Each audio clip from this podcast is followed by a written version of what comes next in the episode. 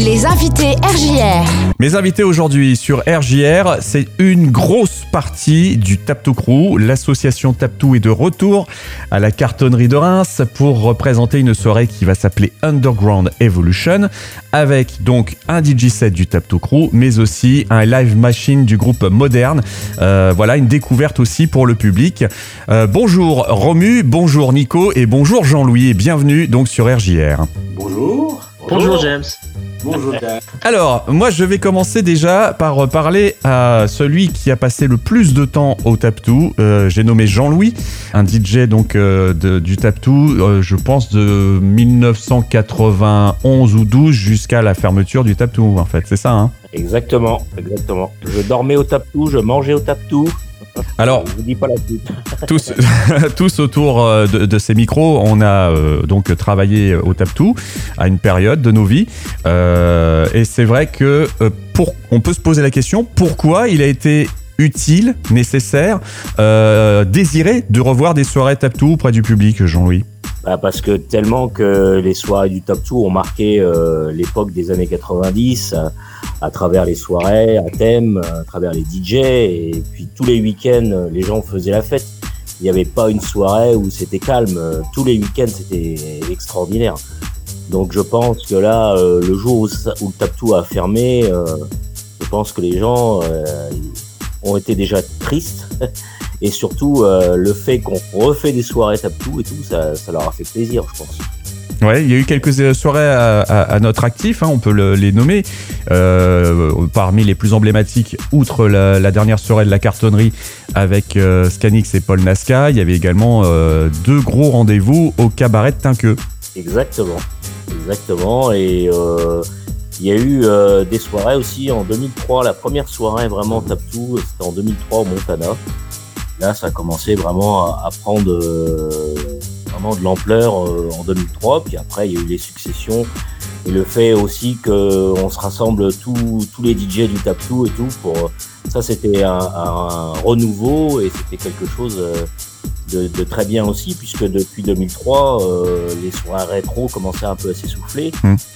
Donc il fallait créer euh, quelque chose de nouveau et c'est pour ça qu'on a créé un peu l'association Tap to Crew, qu'on s'est rassemblés pour faire encore mieux, encore mieux de ce qui existait déjà à la, base et c'est ce qu'on va faire par la suite.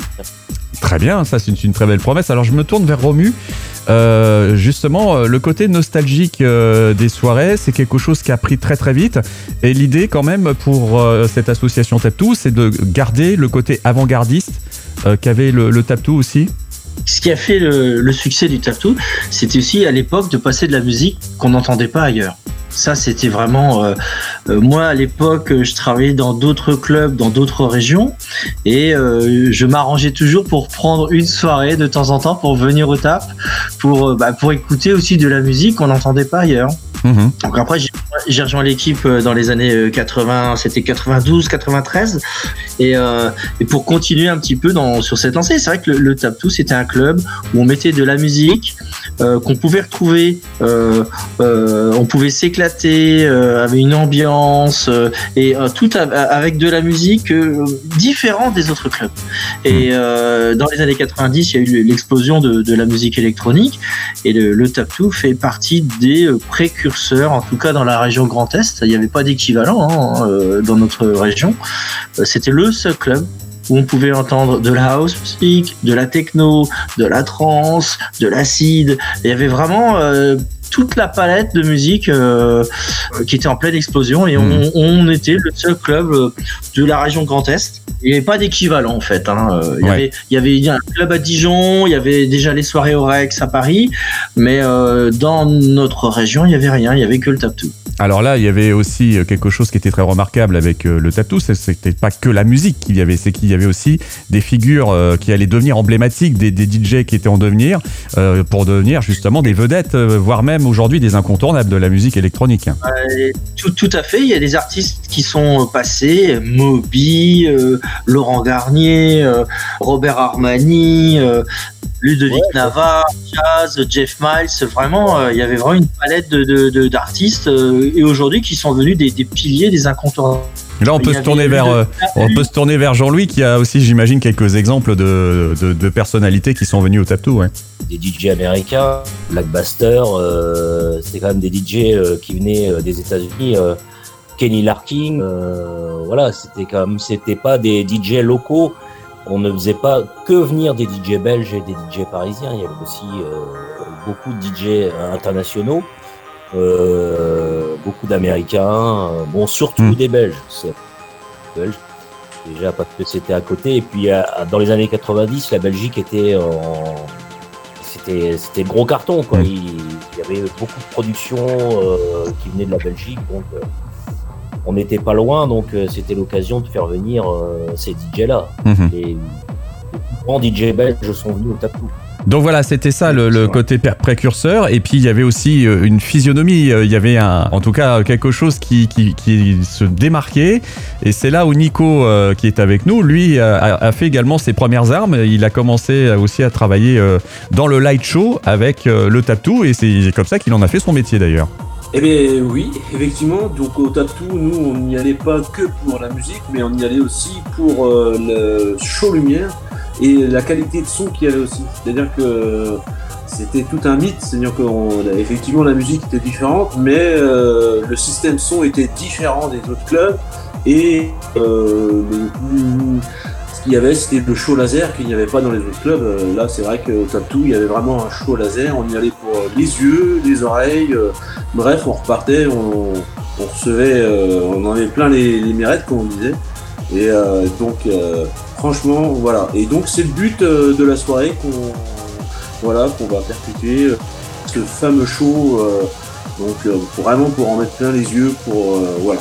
Ça, c'est donc une des surprises que, que, tu vas mettre en place pour la, partie euh, light show, quoi.